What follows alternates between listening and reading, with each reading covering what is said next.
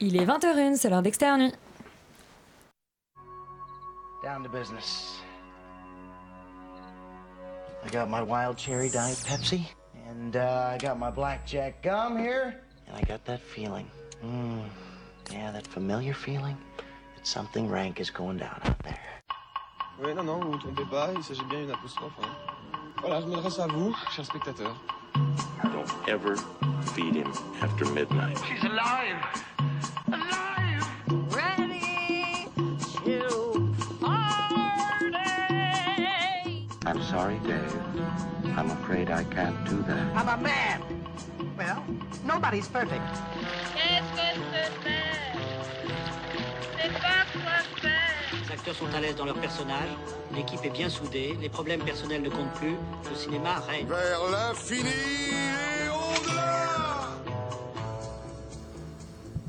Bonsoir et bienvenue dans le bocal d'extérieur en cette belle soirée de printemps où le chant des oiseaux est couvert par celui des klaxons place de la Bastille. Une fois n'est pas coutume, nous avons été bons élèves, la huitième saison du festival Cérémania ne démarre que demain et pourtant nous sommes avancés sur le programme. C'est qu'on espère un A+, rien de moins pour saluer l'acidité, l'assiduité que nous avons eue quant à la programmation du Saint-André-des-Arts. Le réalisateur Laurier Fournios sera autour de notre table dans un instant pour présenter son premier long métrage intitulé Low Notes, un titre qui, je vous le promets, n'a aucun rapport avec ma vie scolaire. Euh, côté sortie, nous n'avons pas été parfaites. En revanche, cette semaine, nous avons préféré réviser nos classiques sans hâte ni fureur pour vous proposer un retour sur la franchise Fast and Furious à l'occasion de la sortie de son huitième opus. Chers auditeurs, je ne danserai pas si vous le voulez. C'est le titre du film que je n'ai pas réussi en fait à caser dans mon intro. Il y en a toujours un, sinon deux. Extérieur nuit, c'est parti et c'est pas prêt de s'arrêter.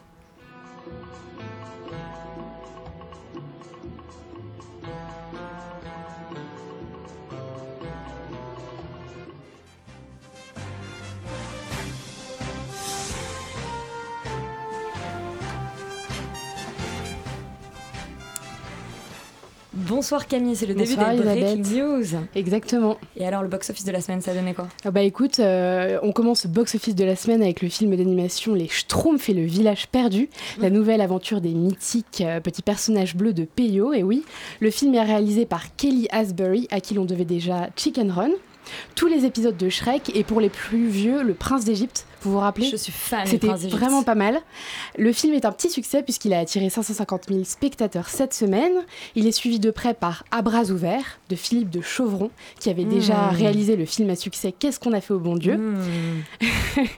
Le pitch Jean-Étienne de Fougerolles, une figure littéraire et médiatique, un poil raciste, interprété par Christian Clavier, va accueillir des Roms chez lui. À bras ouverts, vous en avez certainement entendu parler puisque le film a créé la polémique depuis sa sortie. À bras ouverts, le pire contre-attaque, titré Libération le 5 avril dernier, racisme, sexisme et homophobie. On a souffert devant À bras ouverts, écrivait Combini le 7 avril.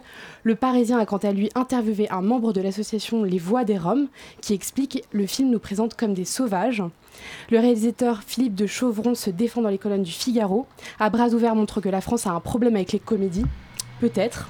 En tout cas, le film C'était est la un défense succès. euh, de Romain Lévy à propos de Gangsterdam euh, une semaine. Non, de Chevron, il a quand même dit Je ne suis pas raciste, ma femme est noire et musulmane. Voilà, il l'a dit Ah, hein, dans le Nadine. Morano, si tu nous écoutes. Mais euh, le film est un succès, en tout cas, on peut le dire. Il a cumulé 500 000 entrées cette semaine. Et en troisième position, on retrouve le remake de Power Ranger de Dean Israelite, l'histoire de ces cinq adolescents qui, font se- qui vont se découvrir des super pouvoirs pour sauver le monde. Le film a attiré 400 000 spectateurs. Et pourtant, on ne sait pas encore si c'est un scénario. Euh, Paolo Sorrentino et Silvio Berlusconi se disputent la place d'italien le plus détesté euh, par le monde. Et l'un tourne un biopic sur l'autre, mais je ne spoil pas lequel Qui réalise. Exactement, après le succès de la Grande Bellezza et de la série The Young Pope, le réalisateur italien Paolo Sorrentino se lance dans un biopic sur une nouvelle personnalité controversée et italienne, celle de l'ex-chef d'État Silvio Berlusconi. Le film est baptisé Loro, qui en italien signifie eux. Mais il y a un jeu de mots, Elisabeth, puisque Oh. loro, avec un L apostrophe, ça signifie or en italien. Tu le sais, Sophie? Car tout le monde le sait, Berlusconi est un homme complexe aux multiples facettes. Sexe, argent, pouvoir seront forcément des thèmes omniprésents du biopic. Et pour incarner Silvio, So- Silvio Berlusconi, Sorrentino renoue avec Tony Servillo, déjà inoubliable journaliste séducteur dans La Grande Bellezza. Ça, c'est pas très surprenant. Moins surprenant peut-être que la présidente de la Caméra d'Or. Exactement, ben oui, pas très surprenant puisque c'est Sandrine Kiberlin, actrice et réalisatrice française qui présidera le jury de la Caméra d'Or du 70e Festival de Cannes qui commence dans près d'un mois maintenant, ça se rapproche. Et on Lequel- y sera. La cam- ouais, on y sera presque tous. La caméra d'or est une euh, la caméra d'or est une distinction un peu à part puisqu'elle récompense chaque année le meilleur premier film, toutes sections confondues, pardon. Ce prix, m'a- ce prix a été créé en 1978 par Gilles Jacob, président du Festival de Cannes jusqu'en 2014, et a permis de révéler de nombreux réalisateurs au grand public, comme euh, Jim Jarmusch avec Stranger Than Paradise, qui avait remporté le prix en 84, euh, Naomi Kawase, qui avait réalisé Suzaku en 97, et Stevie McQueen avec Hunger en 2008. L'an dernier, c'était euh, Ouda Benyamina qui avait remporté la Caméra d'Or avec son premier film Divine, qui a depuis été primé trois fois au César, donc euh, preuve du succès. Oui, souvent, euh, Cannes en fait repère les cinéastes qui vont reprendre dans les sections, dans les autres sections parallèles, puis en Mm. compétition offi- officielle. Il y a une sorte de, de graduation. Mm. Euh, le CNC a donné un petit coup de pouce au cinéma d'art et essai. Oui, exactement, c'est une bonne nouvelle. Le Centre national de cinéma et de l'image animée va mettre en place une nouvelle réforme pour renforcer les films d'art et d'essai, qui n'est pas le genre le plus prisé, comme on le voit chaque semaine avec le box-office. Ah ouais. L'objectif de ce plan, donner un nouvel élan aux 1162 cinémas d'art et d'essai en France, grâce à 1,5 million d'euros d'aide supplémentaires pour lutter contre la concurrence des multiplex et attirer un public plus jeune, a, expli- a expliqué Frédéric Bredin, directrice du CNC. Ce plan d'aide sera pleinement mis en œuvre en 2019, donc il faut attendre deux ans encore. Est-ce que c'est une meilleure nouvelle que la bande-annonce du nouveau film de Valérie Lemercier? Ça, c'est subjectif, Elisabeth, à toi de voir. Écoute, euh, la nouvelle bande-annonce euh, du prochain film de Valérie Lemercier, Marie-Francine. Donc, c'est le nom de son cinquième long métrage. Euh, après le très drôle Parallèle Royal et le moins réussi Cachemire, l'actrice réalise, réalise, elle est à la fois derrière et devant la caméra, pour interpréter une quinquagénaire malheureuse en travail et en amour, contrainte et forcée de retourner vivre chez ses parents, un genre de tanguy au féminin, quoi. Mais l'arrivée de Patrick Timsit, qui est, si j'ai bien compris dans la bande-annonce, le nouvel amour de Marie-Francine, C'est ce que j'ai compris aussi. tout va être chamboulé. Denis Podalides fait également partie du casting. La bande-annonce est assez drôle, a priori. Tout est réuni pour assurer le succès du film, qui sera, on l'ex- on l'espère, un peu plus drôle que Cachemire. C'était quand Ce même. serait pas mal, parce que Ouais. Cachemire, c'était quand même pas drôle du tout. Non, c'était nul. En fait, je l'ai pas vu.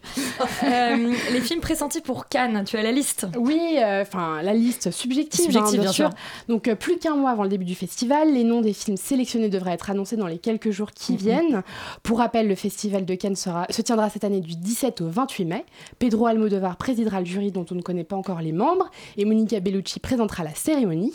Pour ce qui est du palmarès, les médias évoquent notamment pour ce qui est des films français, Les fantômes d'Ismaël d'Arnaud Desplechin, qui était reparti bredouille il, y a deux ans avec euh, trois souvenirs de ma jeunesse. Non, qui n'avait pas été sélectionné. Qui avait été ah, en bah, quinzaine, euh, quinzaine de réalisateurs. D'accord, ah, je suis, je suis étonnée. Ah ouais, Et qui faisait-. Ça avait fait justement un peu euh, Ouais. polémique. Ouais. euh. Et il faisait partie du jury l'année dernière, je crois, des Pléchins. Ah il me semble, de Cannes. Bah Ça, c'est l'année dernière non avec son 3 L'an- souvenirs de jeunesse. Non, 300 de jeunesse, Non, c'était en c'est il y a deux ans, 2015 à la quinzaine, ça Et, je suis l'année L'an dernière, dernier, je crois qu'il était, je crois qu'il Il était dans le jury. Voilà.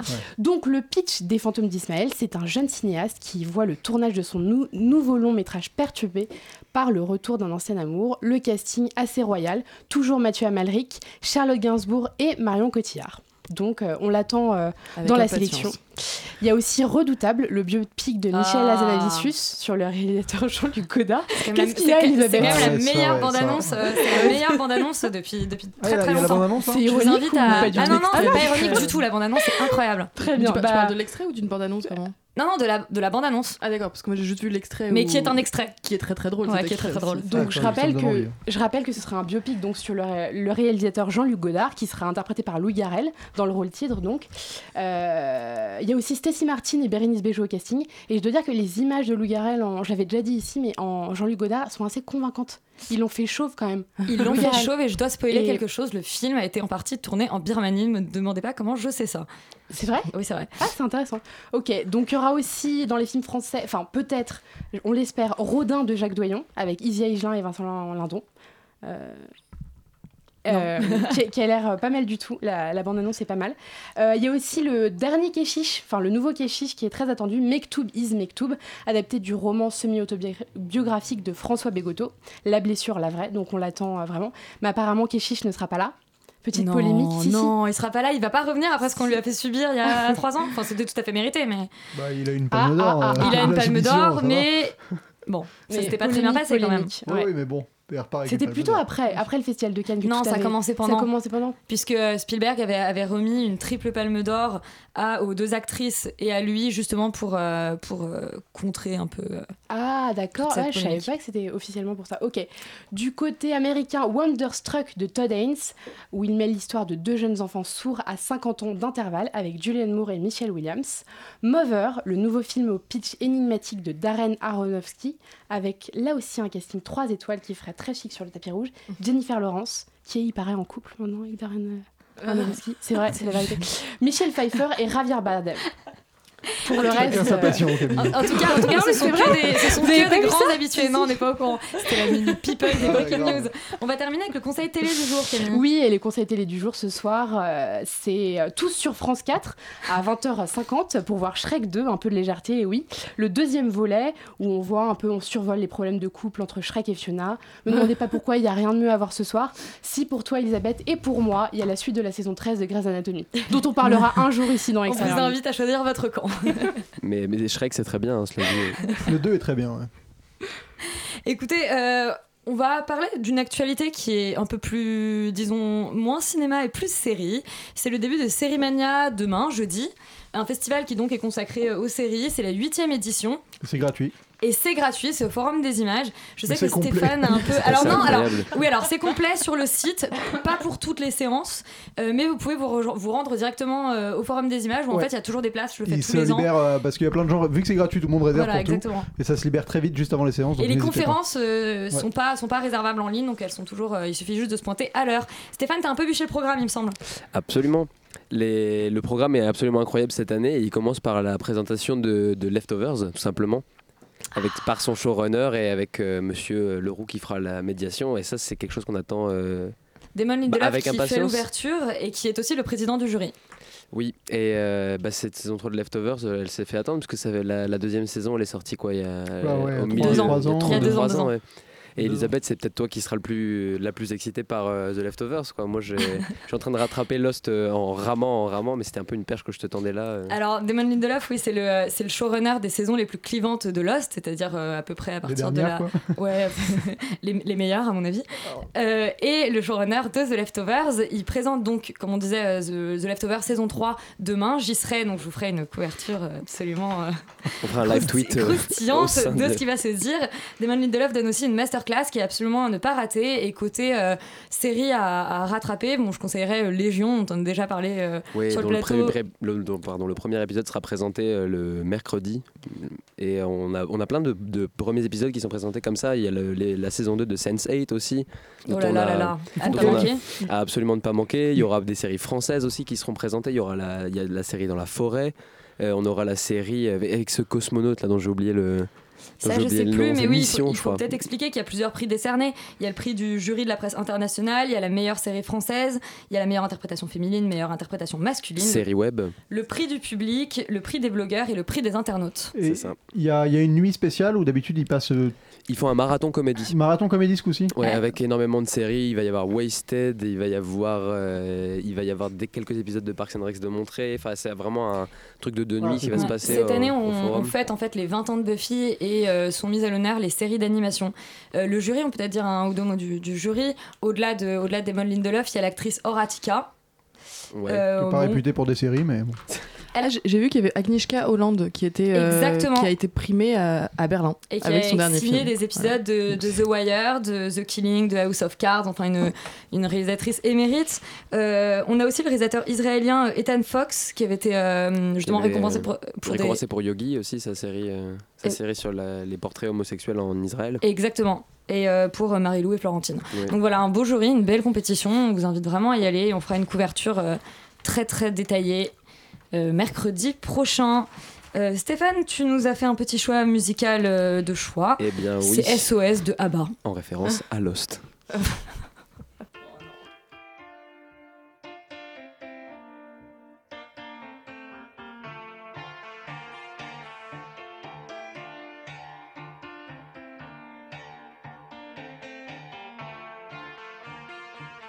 Where are those happy days, they seem so hard to find.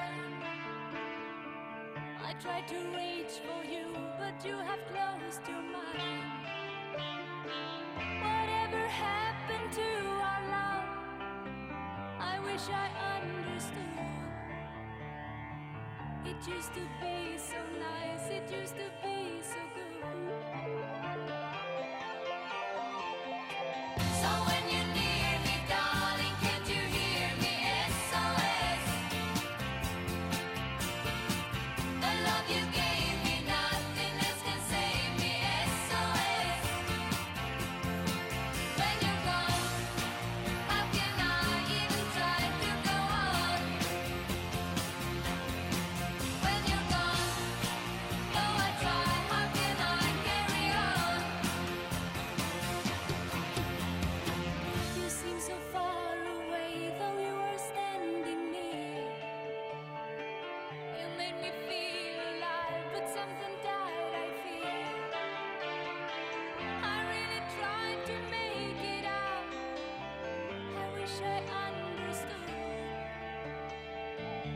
Happened to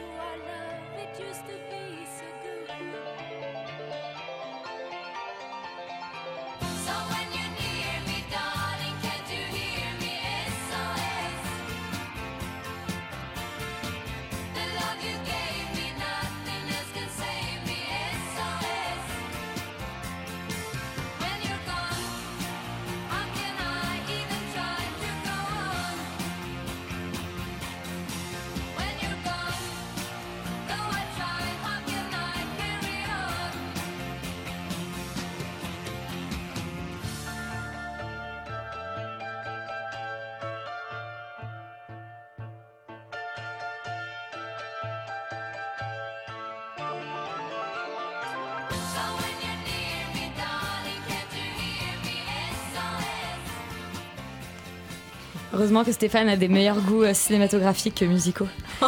C'est très très bien. Bah. Aïe, aïe, aïe. Bon, dans bien. d'Extérieur on accueille euh, Laurier Fourni- Fourniot. Je sais pas si je prononce bien ton nom. Oui, oui. Je prononce bien ton nom. Ben, merci de merci d'être venu.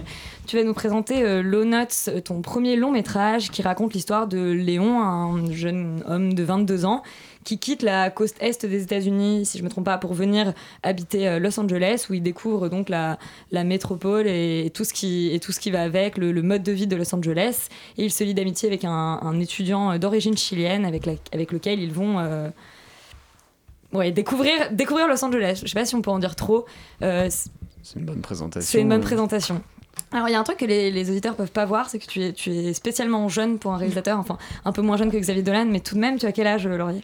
Je crois qu'en l'occurrence, on a le même âge puisque j'ai 27 ans Tu as 27 ans. que Xavier Dolan, je voulais dire.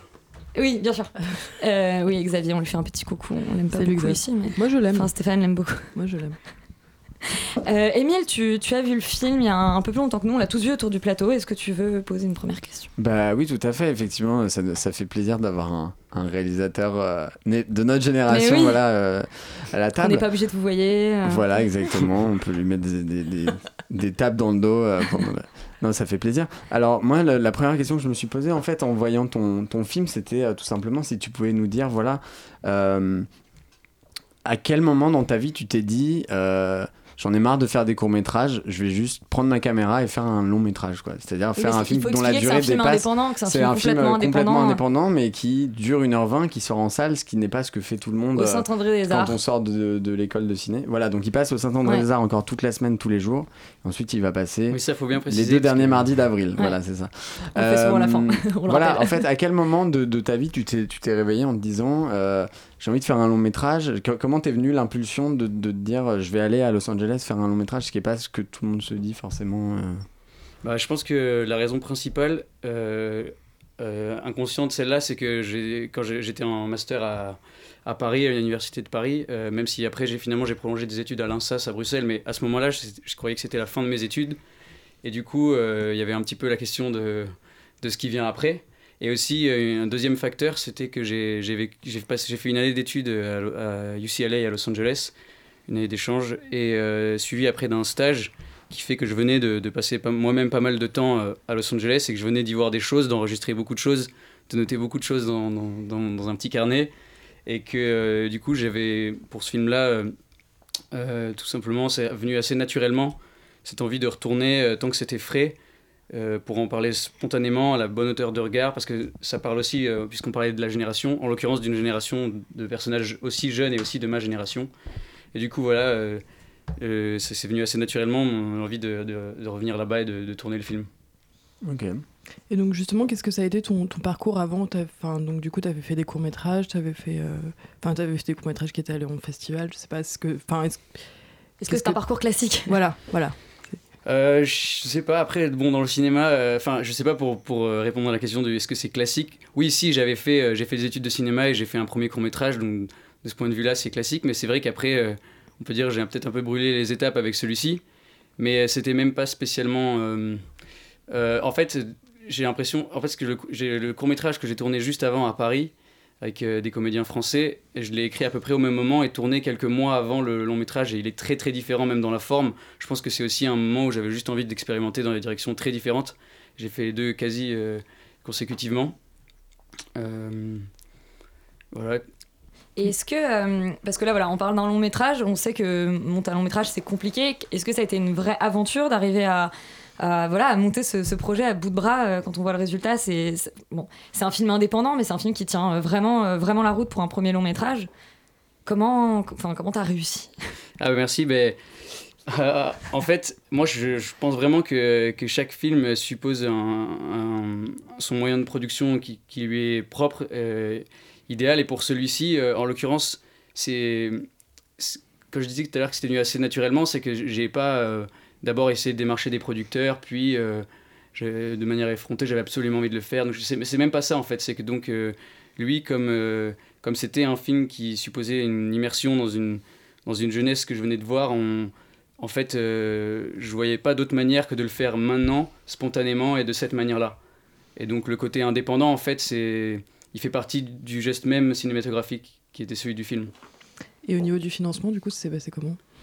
Et ben, au niveau du financement, euh, le, le film se fait donc euh, hors des systèmes de, de financement classiques. Euh, mais finalement, c'est pas tellement pendant le tournage. La plupart des gens, pour un, pour un cinéaste, c'est toujours une lutte, je pense, de monter son film, dans le sens de le monter financièrement. Et là, ça n'a pas tellement été une lutte de le monter, puisque je l'ai- on l'a fait sans rien demander à personne. Et voilà, les, les- évidemment, les enjeux se posent plus tard dans le processus. Et faire qu'il existe aujourd'hui au cinéma, et puis en plus, pas dans n'importe quel cinéma, pour euh, tout étudiant qui a étudié le cinéma à Paris, un peu se, se balader dans le quartier latin et avoir son, le film au Saint-André des Arts, c'est forcément euh, un- une petite victoire en soi. Et le, le cinéma, il t'a- le Saint-André des Arts, il t'a repéré en festival? Non, en fait, le, cinéma- le Saint-André des Arts, il a cette, euh, cette case euh, qui est d'ailleurs géniale et qui, que j'espère pourra, pourra durer, qui, qui permet à des, des, des réalisateurs de, de déposer leurs films et de, de les proposer directement. Euh, Sans passer bon. par un distributeur, du coup.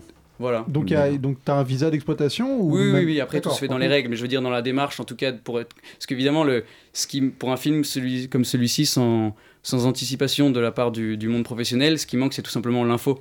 Ne serait-ce que pour qu'il soit au courant du film, euh, il... il faut bien qu'à un moment... euh, Et, et comment tu obtiens un, un visa d'exploitation en n'ayant absolument pas produit un film dans les démarches habituelles? Ah bah ça, c'est ça, je sais pas si c'est ce qui est le plus intéressant pour Non, les bah, éditeurs, si c'est beaucoup de questions techniques. Euh, après, euh, petite équipe et petite équipe ne veut pas dire euh, Pas euh, produit, dans les règles, pas produit et, et- et sans rigueur. C'est juste que c'est une autre manière de travailler. Euh, Ouais, moi je voulais te poser une question, et peut-être que tu voulais faire, Émile, euh, plus par rapport au, au sujet du film. Donc c'est c'est un jeune homme qui découvre, euh, qui découvre Los Angeles, qui découvre un autre mode de vie, euh, et qui et pourtant qui se confronte à des, à des, enfin, c'est-à-dire c'est- c'est un, disons que c'est quand même quelqu'un qui cherche plus ou moins l'amour, enfin qui cherche à se remettre en tout cas d'une rupture avec son premier amour, donc une rupture qui est nécessairement difficile.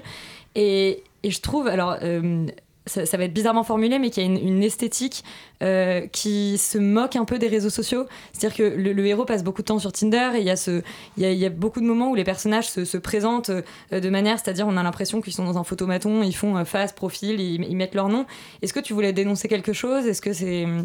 Est-ce que ça faisait partie du film Oui. ou est-ce que c'est complètement... Enfin, c'est pas le sujet centr- central dans le sens où je voulais pas euh, enfin, faire un film pour dénoncer euh, Tinder, mais par contre, oui, euh, ça fait partie de, des, des, enjeux, enfin, ouais, des enjeux du film de manière générale parce que en fait Los Angeles c'est souvent pris les États-Unis mais Los Angeles en particulier comme la ville de tous les excès de toutes les exubérances et du coup c'est aussi la ville capitaliste par excellence et, et ça c'est juste un peu une manière comme le film il parle surtout aussi des, des relations humaines donc il y a les relations amoureuses mais il y a aussi beaucoup euh, Ah ouais, son amitié. de, de- aussi, de- voilà l'amitié et au final c'est juste une manière euh, un peu plus poussée que, que- que dans d'autres endroits même si c'est les mêmes dynamiques mais juste plus exacerbées de, de- se consommer les, les uns les autres donc euh, je trouvais que Tinder rentrait bien dans cette euh, dans cette euh, dans ce thème là quoi Même si tu cites jamais du coup que c'est Tinder. non non non je cite C'est ça qui est assez malin. Ouais, mais on reconnaît- on reconnaît l'esthétique. On reconnaît, on reconnaît le- le- l'appli. Moi, je me demandais une chose, c'est que euh, donc c'est un travail d'équipe euh, évidemment, où notamment le- le- l'acteur qui joue Alexis t'a aidé à, à, enfin, à collaborer un petit peu au scénario. C'était ton, ton colloque au moment où tu tu où t'étudiais, je crois. Mais alors, je me suis demandé si vous aviez un socle, c'est-à-dire euh, notamment des, des références de films, etc. Il y a un moment dans le film où tu cites euh, Eternal Sunshine euh, of the Spotless Mind. Je me demandais s'il y avait comme ça, vous aviez des, des références en tête ou si vous êtes dit au contraire, on fait un film, on, on s'en fout complètement des règles et on fait, on fait notre truc. On avait un petit peu de référence là-dessus, c'était très drôle parce que les, à part justement la- l'acteur dont tu parles là, qui est lui d'origine chilienne, mais les autres, ceux qui étaient américains, ils sont non seulement américains, mais vraiment euh, hollywoodiens dans le sens où, en plus, en l'occurrence, ils sont de famille euh, du cinéma hollywoodien pour la plupart, pour, la- petite histoire. Donc c'est euh, donc en l'occurrence, ils étaient vraiment euh, acculturés à un autre type de cinéma et moi des fois je leur ai montré d'autres choses euh, beaucoup plus indépendantes parce que ça avait plus de, sens par rapport à ce que qu'on allait faire. Et même des fois en piochant dans le cinéma américain, c'était quand même pas ce qu'ils avaient l'habitude. Par exemple, quand je leur montrais des, des choses, des, des cinéastes qui travaillaient aussi avec beaucoup, beaucoup d'impro, beaucoup de, de place laissée à, aux, accidents du réel, euh, comme euh, Cassavetes et tout, c'était pas du tout ce que mon équipe en l'occurrence connaissait. Donc ça c'était très intéressant. Mais après, on, j'en, montrais un peu comme ça au début, mais euh, pendant le tournage, on n'a pas, on regardait pas spécialement beaucoup de films parce qu'on était, on était très, vraiment dans une, dans une ambiance très immersive. Mais c'est le, le type de mise en scène et de direction d'acteur que tu, que tu aimes, euh, Cassavetes C'est ce que tu as expérimenté sur le plateau? Est-ce que Ouais, est-ce des que fois, il y a j'ai- beaucoup d'impro?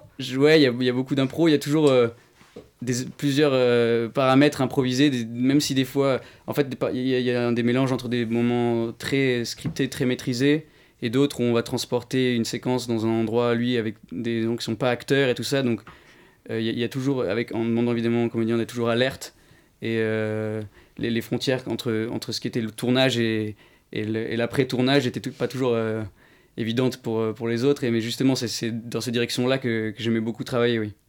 Et je pense que je venais de travailler sur un documentaire juste avant, pas comme réalisateur, mais je travaillais dessus, et je pense que ça m'avait un petit peu euh, influencé dans cette euh, légèreté de, de, de méthode, en fait. Et tout à l'heure, tu parlais de ton court métrage, alors que j'ai pas vu. C'est c'est quoi le titre du court métrage Encore. Encore. Et il est, il est, on peut le voir quelque part? Euh, Non, il est en un festival ou un- lien privé pour l'instant. Un lien privé. Mais ce que, ce que je voulais te demander, c'est tu disais que c'était des styles très différents. Euh, voilà, que- de quel style était le court métrage En quoi il, en quoi il s'opposait à, à Low Notes? Et Il est-ce que s'oppose t'as vraiment as réussi à trouver un peu ta place entre les deux? Ouais, mais en fait, euh, il s'oppose vraiment déjà. Low Notes, c'est quand même aussi une exploration de la ville qui prend une grande place, alors que encore c'est un huis clos dans un appartement parisien. Et puis, euh, Euh, il y a quand même dans Low il y a quand même une idée de presque de jo- journal de bord, de rencontres et de rencontres, alors que donc dans le huis clos, il y a que deux personnages.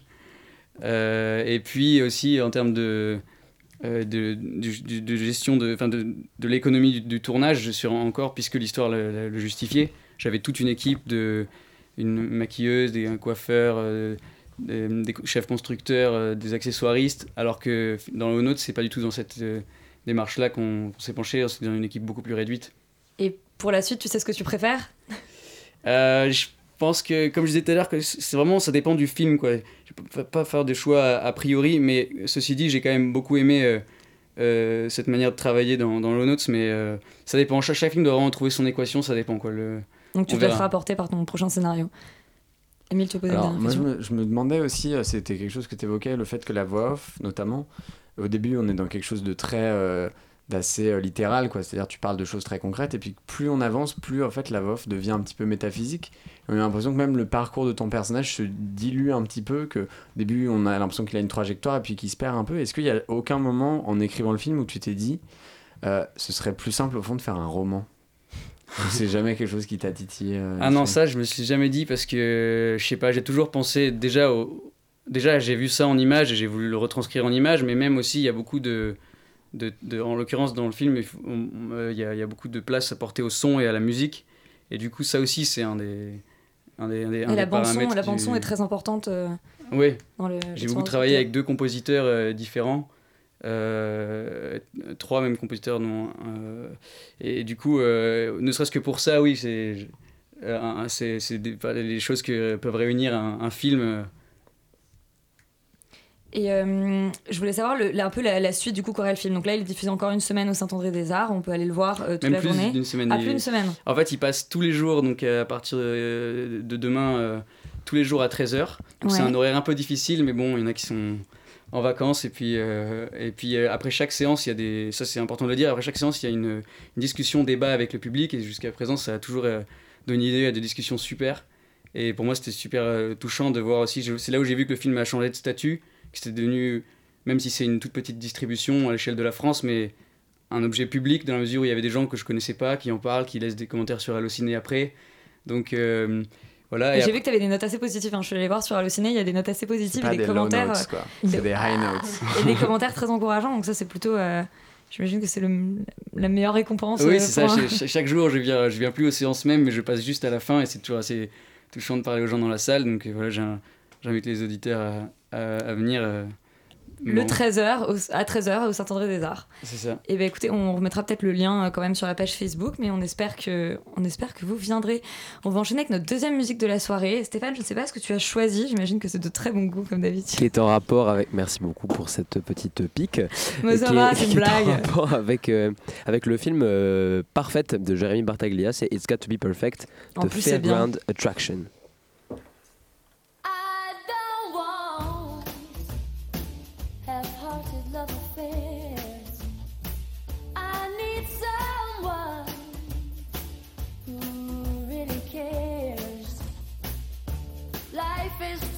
Short to play silly games.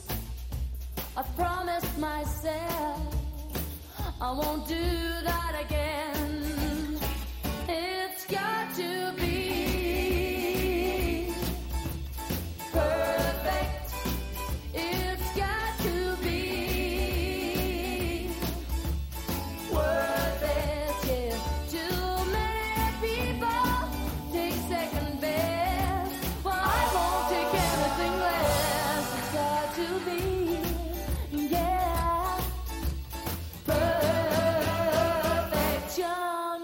are foolish.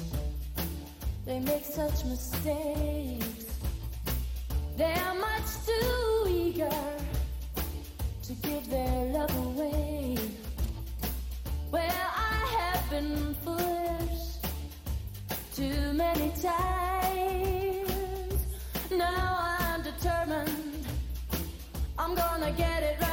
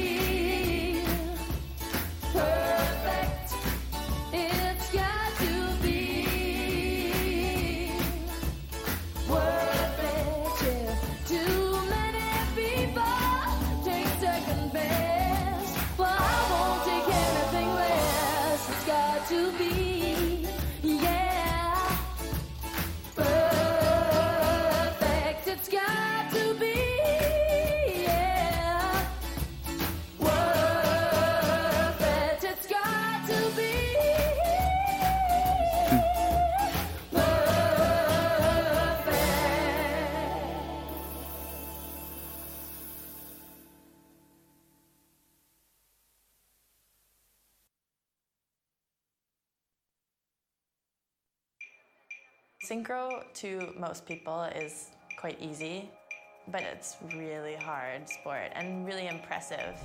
It's probably like running an Olympic level, like 400 meter sprint while holding your breath. It's what the top athletes do, plus no oxygen. C'était la bande-annonce de Parfaite de Jérémy Bartaglia, un documentaire canadien sur la nage synchronisée. La bande-annonce nous dit que être synchronisé c'est facile, alors je ne suis pas du tout d'accord, c'est mon premier désaccord avec ce film. Euh, pour autant, je ne l'ai pas vu. Sophie l'a vu, je suis pas quelqu'un de très coordonné. T'as la vie tous les Écoute, jours. euh, je, je, je, je ne, dirai rien à l'antenne. Mais euh, non, écoute, euh, c'est vraiment très. très enfin, bon, un film qui avait pas. Un, pour moi, l'esthétique du film était vraiment pas particulièrement intéressante. Enfin, je crois que du coup, Stéphane, nous- tu me diras si t'es d'accord avec moi. Mais je trouvais que vraiment, c'était une question de reportage plutôt. C'était, voilà, c'était, ça nous racontait vraiment les dessous d'un sport et ça nous le racontait très bien pour le coup. Et moi, ça m'a appris plein de choses et je trouvais ça aussi très émouvant. Et en fait, toute cette.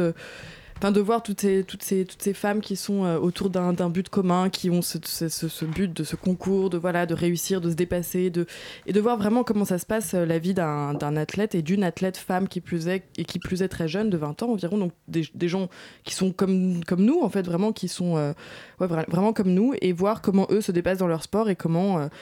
Et quels sont les dessous d'un sport à- de haute compétition comme ça? Et c'est et c'est vraiment un, un beau film un joli film mais après euh, esthétiquement je trouvais qu'il y avait vraiment pas grand chose à sauver par contre il y a des tentatives de, disons, esthétiques, euh, des moments où il prend des, des Bah, plans fois, à, oui, à non, mais l'envers, sous l'eau, des oui, moments voilà, où mais il prend des moments de solitude. c'est un peu non, ridicule, c'est vrai quoi. que bah, plus que ridicule, je, je, trouve, je trouve pas ça ridicule, au contraire, mais on sent que c'est vraiment là une, une tentative peut-être d'isoler euh, le film du reportage et de, de tenter de le faire progresser dans autre chose. Euh, la partie effectivement reportage, la partie documentaire est incroyable parce que c'est vrai que c'est un sport euh, qui est assez méconnu finalement. On le voit aux disciplines olympiques, on le voit, euh, il a certains moments d'exposition, mais c'est un des sports. on a l'impression quand elle, quand elle en parle, on a l'impression que c'est un des sports les plus les plus complexes en fait, Ouais. parce que c'est vrai que ce qu'elle Ah, dit dans la consiste bande en un mélange de nage, de danse. c'est ça bah, c'est exactement ça Parce que de pour les athlètes à euh, performance et, euh, et de- sans de- oxygène de en fait. ouais, C'est c'est ça, qui est, ouais. c'est ça qui est assez impressionnant. Et en fait, toute la partie documentaire sur la difficulté du sport et la, la façon qu'elles ont d'aborder leur euh, complexe, la façon dont elles ont d'aborder leur non complexe, parce qu'il y a une énorme problématique euh, posée sur le corps, comme on peut bien s'en Ouais. douter, parce que le corps est très exposé dans ce sport-là.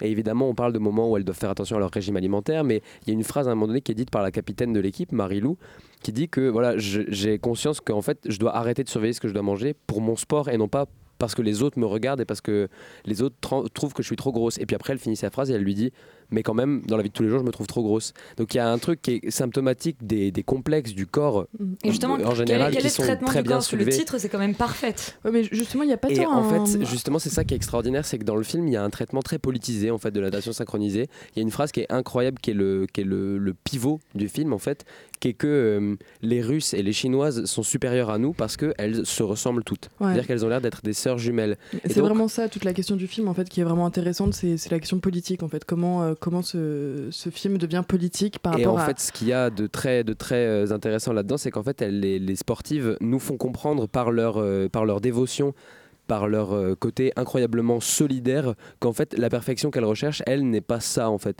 C'est-à-dire que cette perfection dans le titre est sous-entendue parce que pour exceller dans le sport, il faut avoir une, un rendu parfait et que ce rendu passe même par l'apparence et passe même par des choses qu'elles doivent entre guillemets outrepasser. Parce qu'elle le dit euh, au Canada on a une population très variée très diverse très cosmopolite et donc même d'apparence absolument diverse. Et alors donc, que Pour avoir une, la plus belle chorégraphie, il faut que tout le monde se ressemble. Bah, c'est ce qu'elles disent en fait. c'est ce qu'elles disent et c'est ce que Et les que- jurés internationaux ont l'air de dire. Et en fait elles ce qu'elles nous disent dans le film c'est que ce n'est pas ça Elles Mais- expliquent que, enfin, il y a d'autres d'autres euh, compétitions qui ont réussi, par exemple comme euh, comme euh, la plongée. Alors, je savais pas que dans la plongée c'était comme euh, comme la natation synchronisée.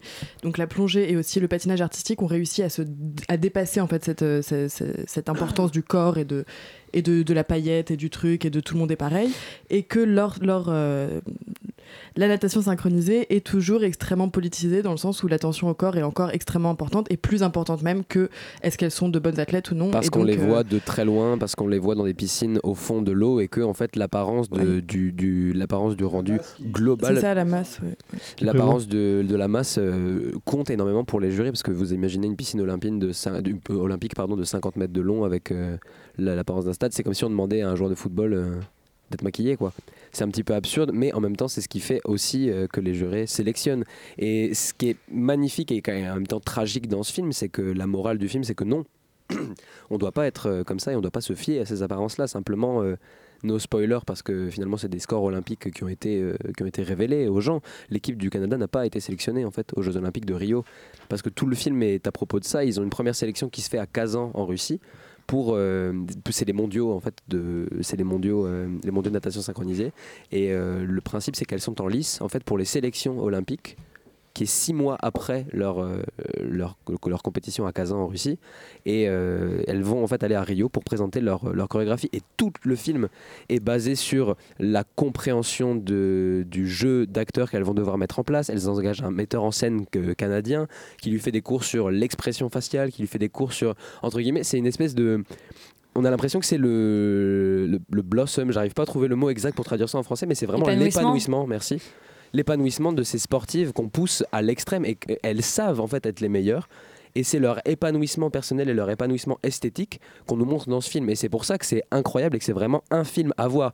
Et même si. C'est en ça que je suis pas d'accord avec toi, Sophie, sur le fait que esthétiquement, il y a des choses incroyables dans ce documentaire. C'est que ces moments, moi, d'épanouissement, je les vois à la, je les vois à la caméra. Je veux dire que c'est pas tant le film qui est bien je veux dire le sport qui est bien filmé que les, que les personnages, leur Tout. évolution. J'ai euh, l'impression parce qu'en fait le propos de ce film c'est vraiment de c'est vrai- c'est vraiment de filmer esthétiquement un sport qui euh, qui l'est sans l'être parce qu'en fait qui rend laid les gens par la compétitivité mais qui est un sport où la beauté prédomine et ce film là il, il, il- il essaye d'expérimenter enfin il expérimente et il arrive en fait à pour moi à rendre cette beauté là Bon, le- d'une ma- certaine manière, les films sportifs les plus réussis sont ceux qui relatent un échec sportif et une réussite humaine.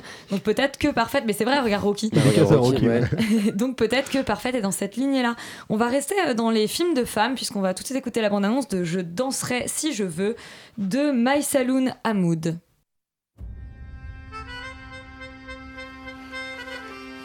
صباح الخير صباح النور بقدر يجي خطيبي لهون المساء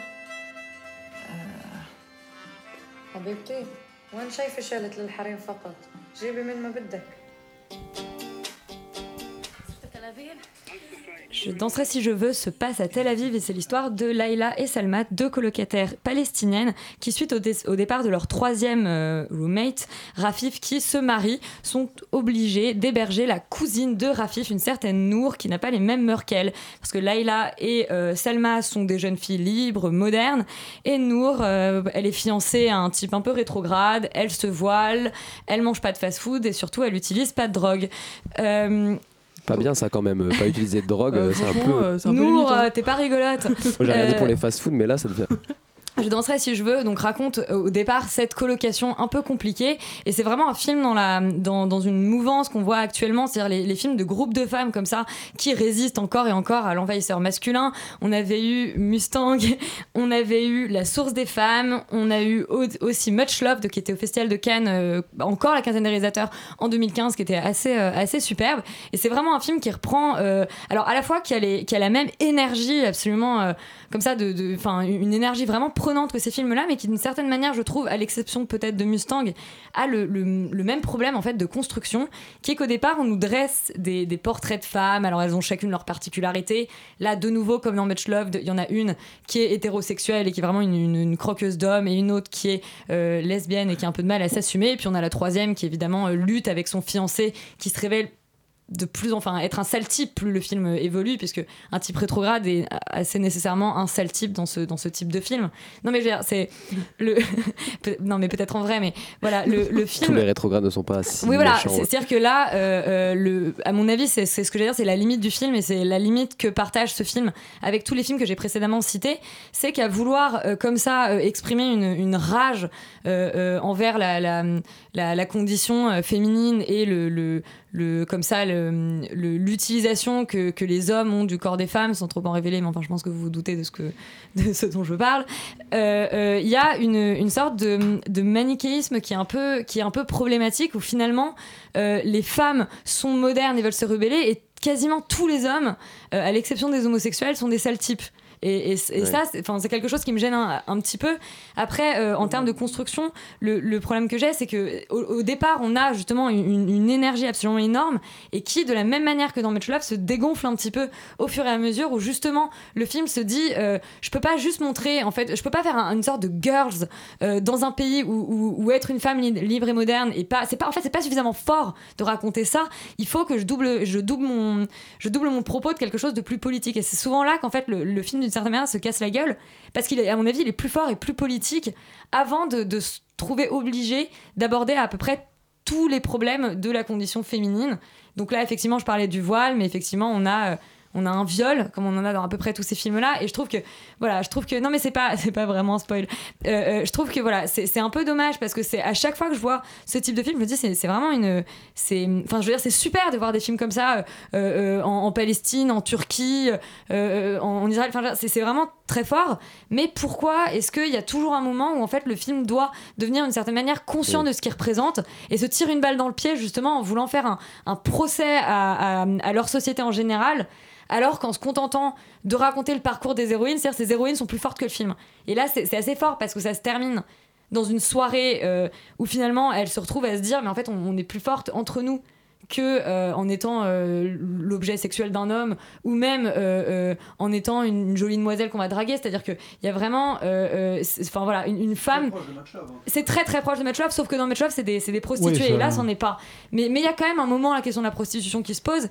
Et je trouve que voilà il y a, il y a toujours enfin d'une certaine manière tous ces films se terminent de la même manière que ce soit Mustang ou Much Love la source des femmes tous ils se terminent par euh, un portrait de ces femmes qui d'une certaine manière se retournent et regardent leur société et se disent bah merde ça évoluera pas et il y a une sorte de, de mélange de résignation et de, et de rage euh, Mustang, c'était pas ça. hein. Mustang il y a un petit peu de ça Mustang, quand même Mustang est peut-être plus positif effectivement Mustang. Mustang a une fin euh, La toute fin de avec Mustang plus d'espoir. euh, Mais assez- mais il y, a- quand même Mais a- plusieurs oui, des sœurs qui ont sombré. Et voilà. oui. Et je trouve que c'est voilà, c'est intéressant d'avoir un mélange d'espoir et de résignation. C'est certainement le regard qu'il faut porter sur euh, leur situation actuelle.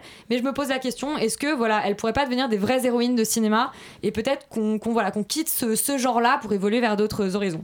En tout cas, c'est quand même un film qui est porté par un casting assez incroyable et que j'encourage quand même à, à aller voir, ne serait-ce que pour euh, que, bah, que pour euh, le, film tel qu'il est, c'est-à-dire le message politique qu'il est, euh, que véhicule le film et qui est quand même important. Alors, ma transition va être très très bizarre. Ouais, ouais, je te l'accorde. Euh, après avoir euh, comme ça débattu et défendu des petits films indés, des documentaires canadiens sur des sports méconnus ou encore euh, des films de femmes dans des pays lointains, On part sur un film indépendant sur quelques garagistes perdus dans les sphères nous avons mondiales. abordé le 12e, non pardon, seulement 8e Fast and Furious. Et d'abord, Zoltan va nous faire un petit retour sur cette franchise culte. Et bah ouais, parce que la saga Fast and Furious, elle est unique dans le paysage hollywoodien. Et bah ouais, c'est surprenant, mais je vais vous expliquer pourquoi. Déjà, c'est la en fond seule franchise. quand même, pardon. Pour... Ah, tu veux avant là? Non, non, non, en fond. Il te le met juste Ah, en en fond, fond ah pour oui, te- vas-y, vas-y, quoi. Bah déjà, c'est la seule franchise qui est devenue réellement populaire à partir du cinquième volet. Donc euh, c'est quand même un- assez improbable. Et en plus, mais alors ça c'est quelque chose de très bien, c'est une des rares sagas actuelles qui s'inspire de rien. Elle est totalement originale et elle construit sa mythologie de manière autonome depuis de maintenant livre, 16 ans. Non, on rien, sait pas ce qui va se passer. En S'ils veulent aller dans la lune dans le prochain, ils peuvent. Oh. En roue libre. Putain, tu vas faire toutes les blagues euh, voiture, là ça va être génial. donc, oui, parce qu'en fait, quand tu vois le premier euh, en- épisode en 2001 qui est réalisé par Rob Cohen, donc, ça raconte juste l'histoire de Brian O'Connor, Filt qui infiltre, qui infiltre le gang, ou plutôt la famille, parce qu'on parle pas de gang, on parle de famille beaucoup dans Fast and Furious, de Dominique Toretto, qui est donc Vin Diesel, qui est un as. dire que du- c'était Paul Walker, le policier. Oui, Paul Walker, évidemment. Feu Paul Walker. Qui est un as du street racing et accessoirement braqueur de téléviseur avec magnétoscope intégré à ses heures perdues.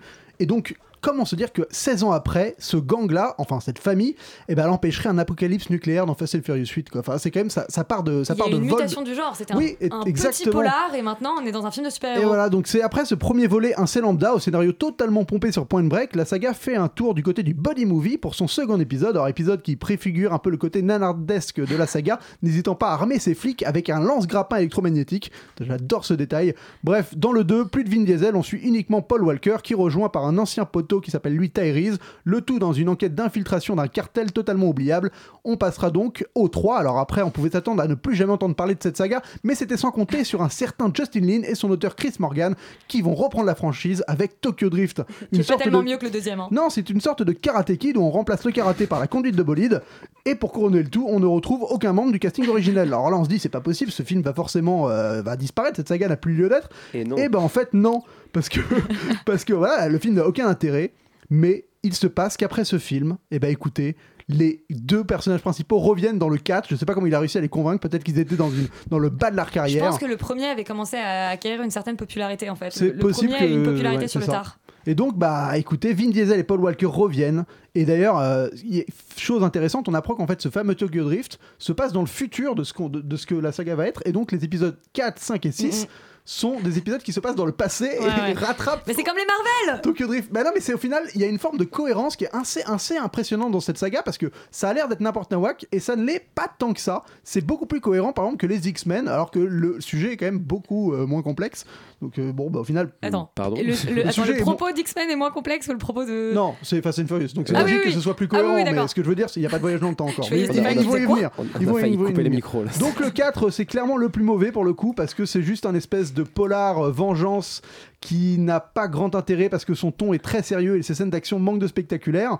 Donc pas très mémorable, mais il réhabilite les personnages et donc prépare ce que sera le meilleur épisode, le 5. Le 5 comporte trois très bonnes idées. Déjà, il se passe entièrement à Rio, ce qui est cool. Il réunit tous les membres des anciens Fast and Furious, mais alors quand je dis tous les membres, cool. c'est-à-dire qu'il va chercher vraiment euh, le garagiste du 2, euh, la meuf qui était là 15 minutes dans le 4, enfin il te fait un espèce de gang pour ce qui est la troisième bonne idée, un film de braquage. Et donc le film mais vraiment embrasse ce genre complètement, ça devient un vrai film de braquage et qui propose pour la première fois des scènes d'action totalement décomplexées et aux idées totalement aberrantes mais fun comme pas permis, comme en témoigne le climax qui voit deux voitures traîner un énorme coffre-fort dans tout Rio allant jusqu'à l'utiliser comme boulet, comme arme. C'est vraiment mais d'une c'est d'une jouissance absolue. Et d'une subtilité légendaire. Voilà, bah, on y va pour ça. Ah bah Bref, oui. le 5 lance réellement la franchise sur les bases qu'elle est aujourd'hui. Elle intègre également The Rock au casting. Et donc, c'est par ce personnage que l'histoire va continuer dans le 6, recrutant le gang de Toretto pour arrêter un gang similaire au sien, comme un gang de jumeaux maléfiques. C'est génial, ça devient vraiment n'importe nawak. L'action est en roue libre totale et jouissif comme rarement. Alors, au final, la rengaine recommencera dans le 7. Avec Réalisé toujours par ce James côté. Wan. Ouais, réalisé par James Wan, avec toujours ce côté agent secret, un peu à la mission impossible. Bon, je trouve qu'à partir du 7, ça commence vraiment à s'essouffler, malgré l'introduction par exemple de James Wan à réalisation et de Jason Statham. Le 7 Ouais, le 7. Ah, le 7, c'est. Moi, je trouve que ça s'essouffle pour moi, bah, parce que il y a les scènes d'action qui, ça- on, on est vraiment dans une surenchère d'action qui devient totalement stérile, mais surtout on prend plus aucun risque en, en termes Euh, de scénario. le La, la sept- scène des trois tours, comme Le 7, ouais, le Oui, 7 mais en fait, on va, on va dire que d'une certaine manière, je, je te rejoins un petit peu. À la fois, il est, il, il est la, la quintessence du n'importe quoi, et en même temps, il y avait quelque chose de très fort qu'il portait. C'était en fait, c'était une la raison mort qui de était Paul hors, Walker, voilà, était hors totalement hors La, tournage. la- la mort, la mort de Paul Walker, en fait, donne Qui est même méta, qui est totalement, complètement euh, méta dans le film, et qui donne au film une puissance Voilà, qui est folle. une- La une vraie la- la puissance scène de fin émotionnelle, mais en termes pleurer, de- te fait te rappeler. Moi, j'ai pas vu tous les Fast and Furious, et quand je voyais les, les, les sortes de flashbacks qu'ils font à la fin pour Du parler de la mort de premier, Paul ouais. Walker, je pleurais. Genre cette saga est incroyable, alors que j'en ai vu Mais quasiment en fait, ce que je regrette avec le 7, et euh, on va en discuter sur le 8, c'est que avec le 5, ils avaient vraiment une idée de prendre un genre qui est pas celui des Fast and Furious et de l'adapter avec ce délire de Fast and Furious. Et ça rendait vraiment bien ce truc de braquage. Le 6, ils avaient eu la même idée, ils se dit bon, on va faire un film un peu d'espionnage, un peu à l'agent secret, euh, mission impossible avec plein d'actions. Et ils renouvellent exactement la même chose dans le 7 et dans le 8 aussi. Donc ça commence à avoir une espèce de formule qui permet d'avoir des scènes d'action spectaculaires entrecoupées de- d'un scénario qui tient pas forcément la route, mais on s'en fout. Eh bien, je voulais poser une question justement. Quand le 7 est sorti, tout le monde a dit le 7 va tellement haut et tellement loin que il aura du mal à Moi, faire je mieux. trouve que le 7, il allait sauf moins loin s'il que le va- 6, de toute façon, Sauf mais- s'il va dans les étoiles. Alors, est-ce que Bah, nous le, huit, avons. le, le 9 ira dans les étoiles, c'est sûr. mais- Ouais, peut-être le, le- le 10 ira dans les étoiles parce qu'il a besoin du 8 et du 9 pour se préparer. Non, j'ai pas l'impression que le 8 aille dans les étoiles, euh, Zoltan. J'ai- Écoute, T'as l'air tu- très enthousiaste sur des, des Fast and Furious sur lesquels j'ai moins été moins enthousiaste et Bah, je me beaucoup suis moins tous sur ceux refait qui... euh, là hein, de- depuis deux semaines, donc Je suis j'ai j'ai d'accord avec commencé toi sur le à, à 5. voir une- un schéma euh, se- se- en sortir quoi. Mais là, du coup, le 8, moi, m'a laissé très perplexe parce qu'il y a vraiment. bah, tout le film repose sur le fait que, euh, que Dominique pète un câble et, euh, et les trahisse, quoi, en fait. Donc, du coup, il travaille pour. euh, bon, alors, Quand même, Vin Diesel qui trahit euh, la Vin- famille, mais c'est alors, un- bon, mais c'est évidemment, ça, pas- sent le, vrai, ça, sent le, ça sent le coup fourré à 2000 km parce qu'évidemment, c'est Charlize Theron, la maléfique, qui travaille pour La une organisation euh. super hackeuse de dingue où elle a une espèce de PC dans son avion ridicule où dès qu'elle veut hacker un truc, elle clique sur hacker, elle fait un petit Ouais, cercle, elle fait. Ok, c'est bon, maintenant je suis dedans. Et puis il y a l'autre hackeuse qui est en face et qui fait Ah, Ah ben non, non, moi en fait je l'ai out. contre-hacké. Et puis elle fait Ah non, elle est super forte, elle m'a contre-hacké. Ah, les duels de hacking, c'est toi le chat, tu vois, c'est- aberrant, ridicule. ouais, ça c'est nul. Et du coup, en fait, on est face à une haute trahison, puisqu'en fait, Charlize Theron retient l'enfant caché. Je pense qu'on peut se permettre Oui, euh, allez, de, allez. de balancer. euh, Elle retient l'enfant caché de, de Dom, du coup. Avec Elena, la, la fille du 5. Elena, la fille du 5 qui ressort de. Bon, bref, voilà. Et du coup, c'est la trahison atroce parce qu'évidemment, toute la famille, comme, vous comme tu l'as très justement dit tout à l'heure, c'est pas le gang, c'est la famille.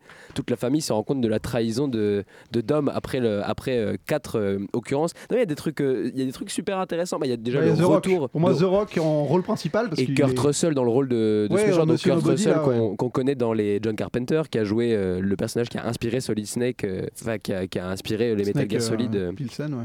Mais donc le film, d'une certaine manière, euh, est-ce qu'il est aussi jouissif que les autres ou est-ce qu'on en a marre? Alors Bah- les scènes d'action sont jouissives Bah oui, elles le sont. Après, je trouve que j'ai un gros, une grosse réserve sur la réal qui, c'est-à-dire qui te présente des choses, mais totalement, mais fou, folle, dans une réal, mais d'une banalité absolue, quoi. Ouais. Et, et c'est vrai que c'est un peu dommage parce que il y a par exemple une séquence un peu à la fin où c'est, pour, c'est pas un spoil, mais il y a, on met un casque sur un bébé et en deux mots, on va dire, euh, il y a une musique enfantine et Jason Statham va taper plein de monde pendant que le bébé, il est là tranquille à écouter sa zik. Et tu te dis, bon, c'est typiquement le genre de séquence un peu comme dans X-Men avec, euh, avec euh, quand ils mettent le casque, quand qu'ils ils font- ralentissent le temps voilà, Ouais, exactement. comme Quicksilver, c'est un ça, truc ça, un peu à concept. Et là, t'as absolument, c'est pas absolument pas exploité. C'est juste une scène. En fait, il y a le bébé dans un coin et il tape des gens comme dans, dans toutes les autres séquences. Et c'est ça, t'as un manque de parti pris dans la mise en scène qui, est déplorable, alors que dans l'écriture, ils se permettent des choses, mais mais n'importe quoi Ouais. qu'ils les assument. Et je comprends pas C'est pourquoi il y a un décalage à ce ouais, moment-là. et c'est exactement ça qui est le, le plus, le plus frappant dans les Fast and Furious. C'est que moi, ce qui m'avait frappé dans le 7 et dans les précédents, c'est qu'à un moment donné où ils ont deux solutions qui s'offrent à eux. Ils disent, alors, soit on doit hacker de ce point-là, soit on doit hacker de ce point-là. Et les deux ont un désaccord.